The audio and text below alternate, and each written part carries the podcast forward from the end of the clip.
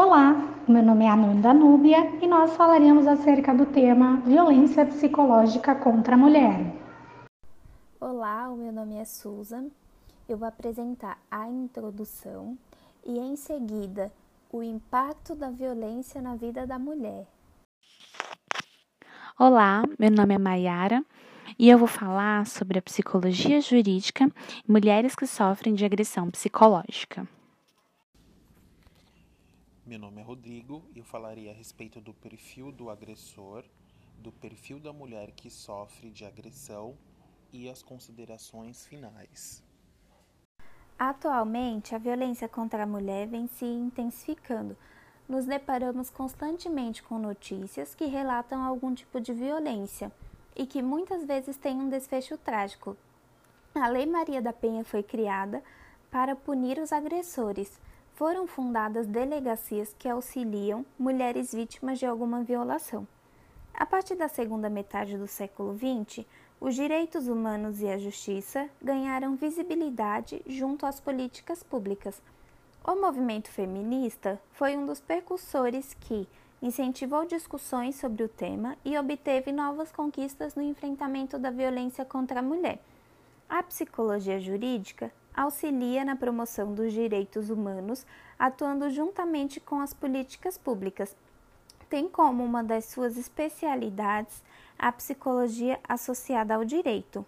O profissional da psicologia acolhe essas mulheres por meio de serviços de saúde, delegacias especializadas ao atendimento à mulher, hospitais e entre outros.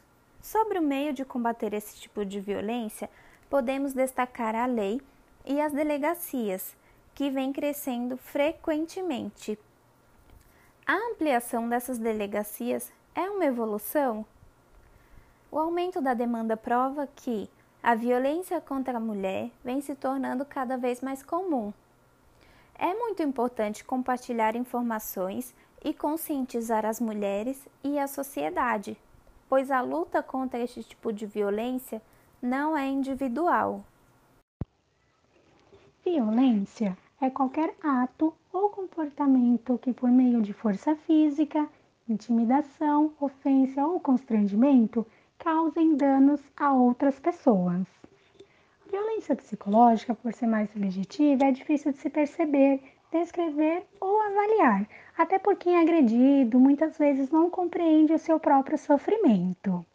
Esse tipo de violência nem sempre provoca dor física, mas para quem vivencia esse sentimento de humilhação, estresse e sofrimento psicológico, pode gerar desagradáveis consequências futuras.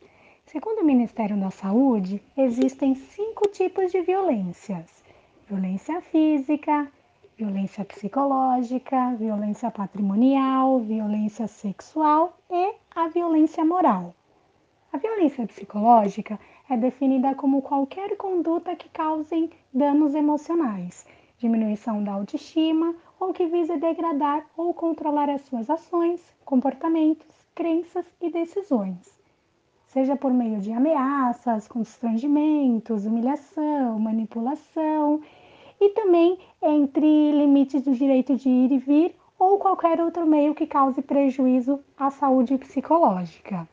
Comportamento que desrespeitam a autonomia, a integridade física e psicológica de uma pessoa podem ser formas de violência psicológica, caracterizando-se pela ação impaciente que o agressor faz com que a pessoa se sinta ofendida, acuada e insegura ao invés de tentar um diálogo.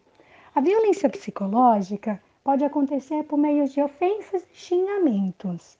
Quando a pessoa coloca você sempre em um patamar abaixo dela, fazendo você parecer inútil, quando diz que você está sempre errada e não consegue fazer nada direito, quando a pessoa controla o seu dia, a sua aparência, as suas prioridades, quando a pessoa te acusa de algo que você não fez, quando o agressor usa de um de seus segredos para aumentar o seu controle, quando impede que você tenha contato com amigos e familiares, ameaça de abandono, torturas psíquicas ou até mesmo agressão.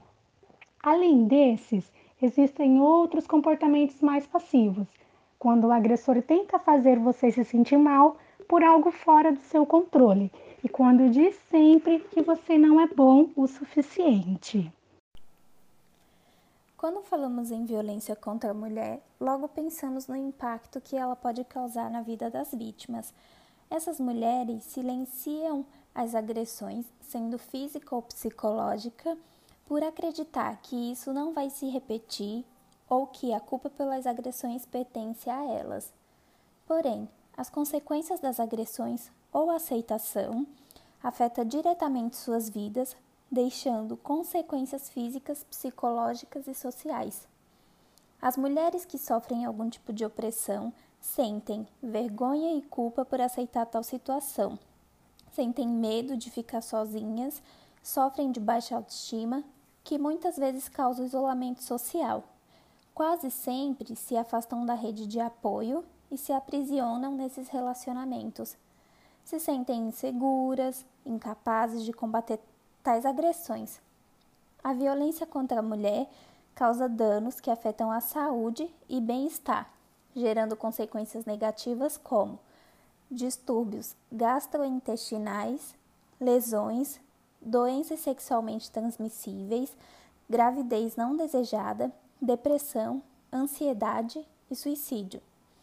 Pessoas submetidas a ambientes precários têm maior probabilidade de sofrer desordens alimentares, alcoolismo e abuso de drogas, estresse pós-traumático, fobias, pânico e baixa autoestima.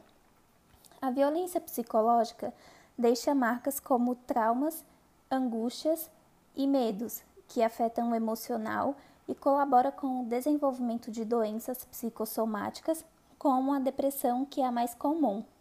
É preciso que aconteça o acompanhamento dos órgãos responsáveis para combater esse tipo de violência. O perfil do agressor. Psicólogos e psiquiatras afirmam que o perfil dos homens que agridem tem origem de fragilização emocional.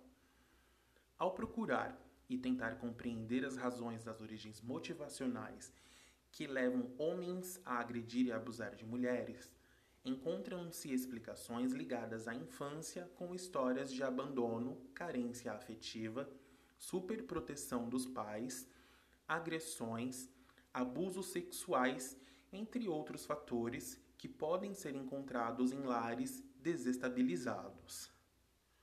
Temos ciência de como uma infância deturpada pode destruir toda a base de um indivíduo na vida adulta, caso este não tenha acompanhamento e apoio adequado.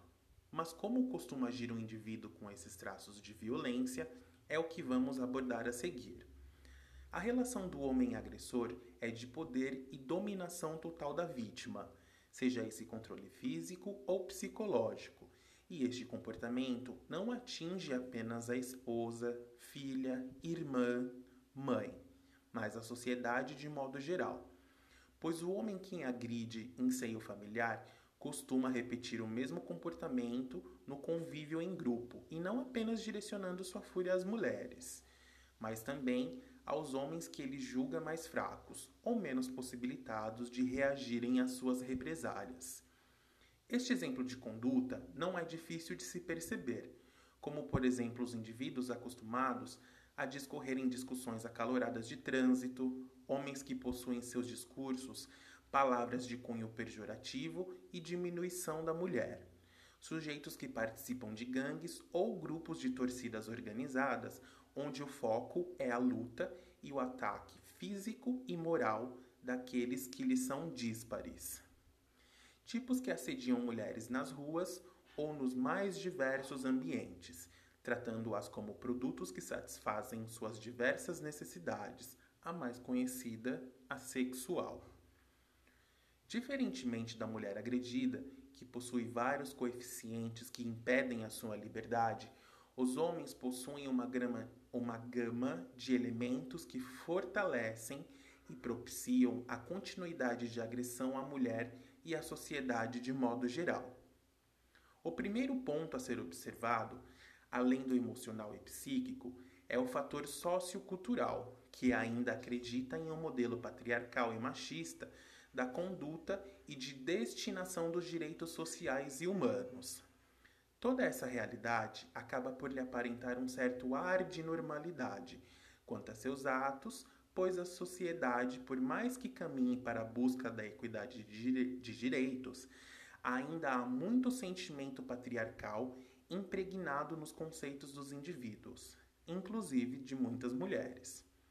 Partindo deste pressuposto, percebe-se que responsabilidade sobre a carência de limites e respeito à mulher é da sociedade como um todo, que, por sua vez, desde os seus primórdios, tendeu a buscar as premências do homem ante e acima das necessidades e interesses da mulher, tornando esse assunto mais uma vez apontado para o homem propriamente e literalmente dito, responsabilizando-o, se não total, mas dono da maior parcela de transgressão. Quando analisamos o fator emocional do indivíduo que agride e exprime agressividade, podemos identificar por trás de todo esse aparato de ataque uma grande e profunda lacuna afetiva. Como a própria literatura freudiana explica, a agressão está para maquiar uma grande fraqueza, como já dito anteriormente. Mais uma vez, os mecanismos psíquicos e os possíveis traumas da infância interagem com o indivíduo e desencadeiam uma série de comportamentos. Sim, estamos falando também de quadros psicopatológicos, pois em alguns casos mais complexos, esses indivíduos apresentam questões de cunho mais profundo, mas não abordaremos esses termos nesse momento. Por que o homem agride? Na grande maioria dos casos, esses homens não conseguem lidar com um sentimento de frustração, competição entre ele e outro homem, competição entre ele e a própria parceira e a rejeição de modo geral. A insegurança é transformada em dor, que subitamente se torna em resposta física e agressiva. A parceira geralmente é o objeto de descarga dessa tensão. A agressão virá sempre acompanhada da contrarreação, de contrariedade e do receio da perda de algo que, para o indivíduo, é insuportável. Quanto mais contrariado, mais desafiado ele se sente e mais apto a reagir agressivamente ele se contraporá. Porque esse tipo de comportamento ainda não foi totalmente extirpado da nossa sociedade? Sem se aprofundar em termos sociais e culturais, aspectos políticos e jurídicos ainda possuem um grande peso na tratativa deste caso. Então, em muitos momentos, dificultam a evolução do atual quadro, visto que a questão se trata também de um caso de saúde pública, pois envolve questões clínicas nos termos biopsicológicos. Não é segredo que alguns homens, representantes da lei, agem explicitamente contra o movimento de igualdade entre homens e mulheres, deixando claro o seu posicionamento machista através dessas atitudes. Podemos citar vários exemplos nos mais variados, como, por exemplo, não considerarem as agressões como tais ou acharem que as denúncias são provenientes de um chilique de mulher. Todo esse cenário nos faz pensar e repensar em quem nos representa juridicamente e o que temos ao nosso alcance. Mas o enfoque da pesquisa não é político, porém demonstra o quanto o assunto está interligado também a essa faceta da sociedade. Chegamos ao ponto em que constatamos que a agressão do homem à mulher tem em seu âmago questões muito aquém da sua existência e singularidade a circunstância positiva para as mulheres é que muitos homens compartilham das premissas do feminismo e apoiam o movimento nos seus mais variados formatos e razões. Hoje, existem órgãos também especializados em tratar homens agressivos e tentar resgatar suas relações com as suas companheiras e filhos, visando a estes um convívio sadio com seus entes e em sociedade. Assim como o perfil agressivo, é existente o perfil do homem que comete ou cometeu a agressão, mas possui ciência de que aquele comportamento é destrutivo e inadequado, não somente para os outros à sua volta, mas para si mesmo, e busca o fim dessa contravenção, tornando-se mais aceita pela própria mulher a quem agrediu. O perfil da mulher que sofre agressão. A violência ou agressão contra a mulher, mais conhecida hoje como desigualdade de gênero, não é um assunto novo. Esse tipo de provém vem de muito tempo dentro da sociedade em que vivemos. Desde muito cedo, a mulher tem seu papel inferiorizado pelo homem, sendo subjugada sobre a legitimação biológica e social, criando essa relação desigual. Na Grécia Antiga, as mulheres não possuíam direito ao voto, à educação formal, a direitos relacionados à cidadania, não podiam sequer transitar sozinhas. Na cidade de Roma, elas também não detinham direitos, sendo igualada a crianças ou escravos.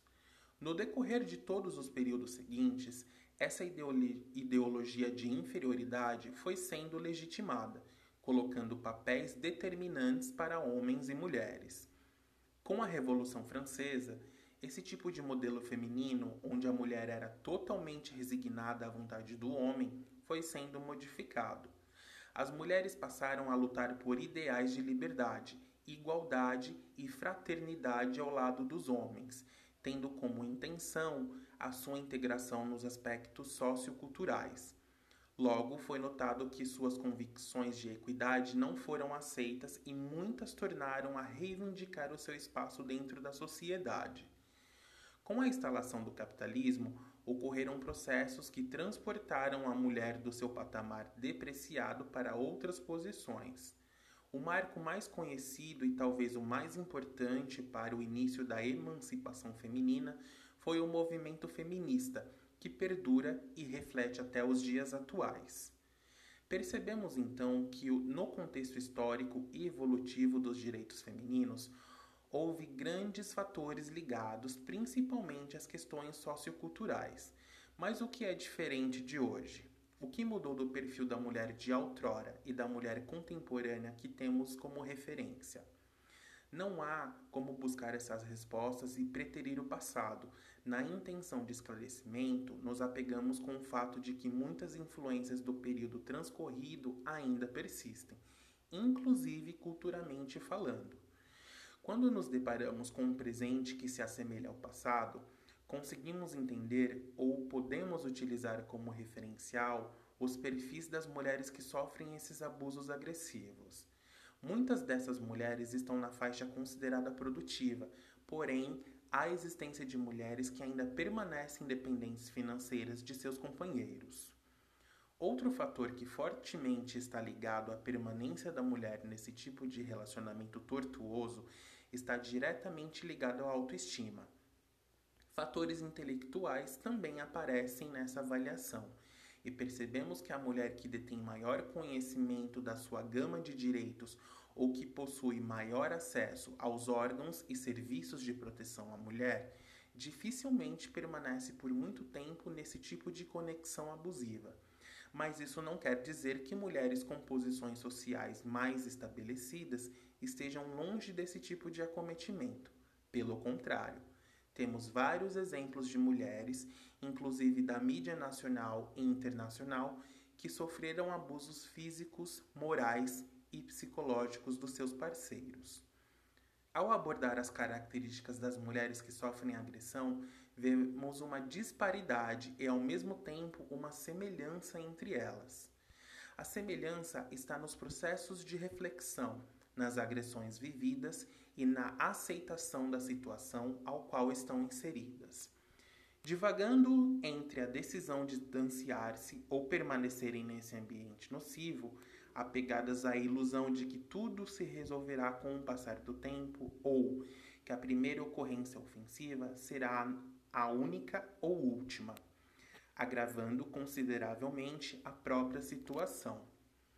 A desproporção do perfil entre estas se dá exatamente nas atitudes escolhidas de não perseverar nesta relação conturbada. É exatamente neste ponto que identificamos as mulheres que não possuem um perfil ligado à submissão e a essas atitudes influem de modo libertador e opositor na relação. A mulher que decide livrar-se dos abusos direcionados a ela ou aos filhos, quando mãe, por muitas vezes alforriam-se encontrando fatores externos que as permitem fortalecer e florescer em si mesmas a liberdade de ser e estar, unindo essas forças a todo o seu conteúdo já internalizado, seja por ela, pelos filhos ou por qualquer eventualidade que esteja em jogo. A vítima que sofre esses abusos e que vê uma oportunidade de distanciamento dos mesmos inicia um processo de desintoxicação emocional e psicologicamente falando podemos levar em consideração os mais diversos aspectos que permeiam e compõem o perfil dessas mulheres. Vemos que os perfis as dispõem em patamares iguais e distintos, funcionando como bases de um processo interno e que o que determina a permanência ou avanço é o apoio que encontram da família e da sociedade como um todo. Visto que nesses casos nem sempre se ouvirá um pedido literal de socorro Portanto, é preciso mantermos-nos atentos à subjetividade dos atos, não somente das mulheres acreditas, mas também dos possíveis agressores e denunciar possíveis casos de maus tratos. Hoje, a mulher contemporânea vive em constante contato com o seu passado, e é como se a mulher de ontem a visitasse lhe informando o que lhe foi causado, alertando-a para que a mulher de hoje não permita a continuidade desse legado de desigualdade e desrespeito. É dever de todos nós darmos apoio às mulheres, já que o mal direcionado à mulher afeta o âmago da sociedade em seus múltiplos segmentos, podando, atrasando e eternizando essa covardia em todos nós. A psicologia jurídica e o papel do psicólogo em atividades perante os tribunais teve início na década de 80, quando o grupo de voluntários começaram a orientar as pessoas que eram encaminhadas pelo serviço social com o objetivo de promover apoio às famílias para sua reconstrução ou manter as crianças nos lares. Contudo, mais tarde, a Lei nº 500 instituiu a contratação de um psicólogo cedido por um ano podendo ser prorrogado em casos judiciais. Brito nos fala de que a ideia de que todo o direito ou grande parte dele está impregnado de componentes psicológicos justifica a colaboração da psicologia com o propósito de obtenção de eficácia jurídica. Um protocolo adotado pelos profissionais de psicologia em situações de violência contra a mulher está pautado nas normas descritas pelo CFP, que discrimina os procedimentos que esses profissionais devem adotar em sua conduta. Segundo Silva, é, pensando em atendimento psicológico no contexto da violência contra a mulher, podemos inferir que é muito importante a compreensão dos aspectos psicossociais, como, por exemplo, o funcionamento da dinâmica familiar, os papéis de cada integrante desempenhado e padrão de comportamento relacionados ao afeto de cada integrante do grupo. Já, segundo Andrade, a violência conjugal ou violência contra a mulher no contexto familiar deixou de ser um assunto apenas para a intimidade do casal, para pertencer aos setores de saúde pública, assistência social e justiça. Além disso, Dentro desse contexto, muitas evoluções aconteceram referente aos direitos das mulheres em situação de violência, como, por exemplo, a Lei da Maria Penha, que é de número 11.340 de 2006, criada com o objetivo de reprimir esse comportamento a partir de mecanismos punitivos aos agressores, com o fim de erradicar tal problemática no país. Atualmente, o profissional de psicologia está presente no atendimento a mulheres vítimas de violência em diversos contextos. Para especificar esse trabalho, cabe ressaltar as seguintes localidades, que são serviços de saúde, delegacias especializadas ao atendimento à mulher, hospitais, casas, abrigos, CREAS, o CRAS, a Coordenadoria da Mulher, Conselho Tutelar Municipal, Conselho de Direitos da Criança e Adolescente, Poder Judiciário, Ministério Público, Defensoria e entre outros. Ademais, dentro deste contexto, o papel principal do psicólogo é a promoção dos direitos humanos, e em sua atuação junto às políticas públicas é indispensável construindo um diálogo entre Estado e sociedade, a fim de atender os direitos fundamentais dos envolvidos. O psicólogo também deve possuir conhecimentos sobre psicologia jurídica, uma das especialidades da psicologia atrelada ao direito, uma vez que as duas áreas apresentam o mesmo objetivo: estudar o comportamento humano. Na prática, o profissional de psicologia deve nortear seu trabalho com mulheres seguindo os parâmetros do CFP, como já dito, que objetiva desenvolver o protagonismo das mulheres e sua compreensão da violência como um fenômeno multidimensional. Entretanto, Batista levanta uma crítica sobre a ênfase dada ao documento, já que a postura correta é ir além do que a legislação brasileira propõe, questionando a dicotomia que é apresentada nos atendimentos. Em outras palavras, o questionamento das autoras está na condição de vítima que as mulheres são colocadas, demandando um foco extremamente assistencialista e não buscando é, propor sua autonomia. E, em contrapartida, a postura punitiva no que diz respeito aos agressores.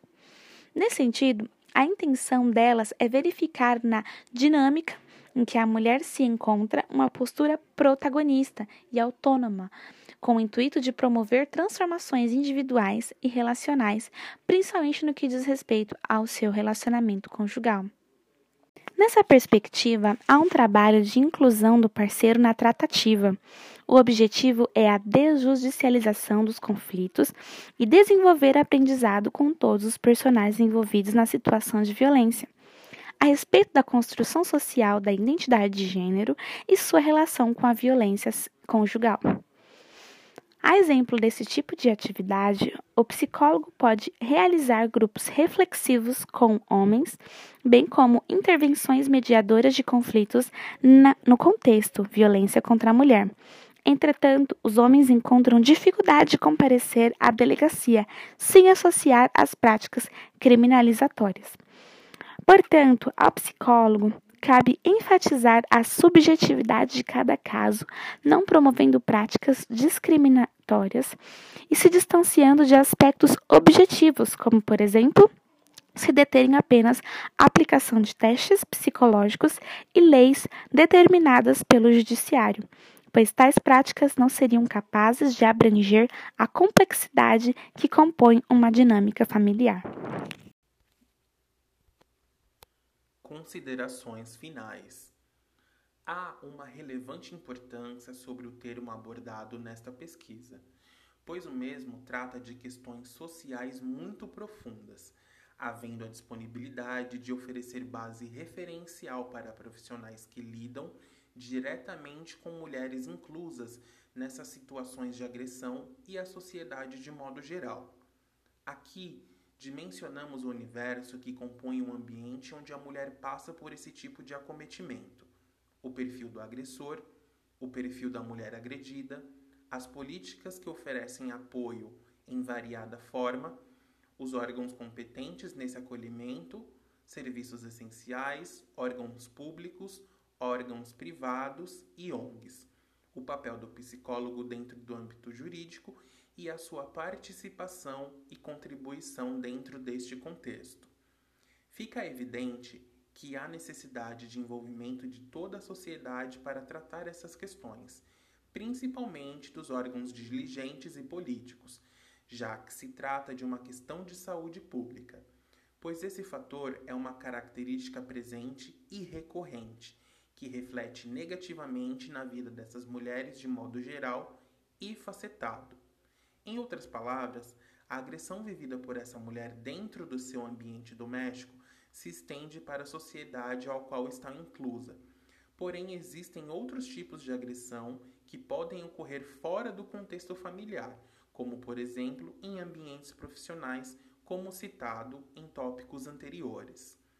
Além de compreender o que leva a mulher a passar por esse tipo de situação e permanecer nela, Talvez seja mais importante e necessário a compreensão e a atuação sobre os fatores que fazem com que o agressor continue exercendo tal papel na vida destas. Criar mecanismos de punição não é resolver a questão, é simplesmente lidar com os resultados dessas relações desestabilizadas. A necessidade é conscientizar, oferecer apoio psicológico, estar presente de formas que façam com que seja reconhecido que esse comportamento tem fundo emocional e patológico e que os extremos serão vistos como algo dentro do âmbito criminal. A partir do momento em que se oferece apoio e deixa claro que, caso o apoio não seja buscado pelo agressor, nessa última instância, ele poderá ser responsabilizado judicialmente por seu descontrole. O que desejamos deixar claro é que tanto a mulher que sofre agressão quanto o agressor são entes presentes em um círculo patológico, cada um com uma origem distinta, mas presentes dentro do mesmo contexto.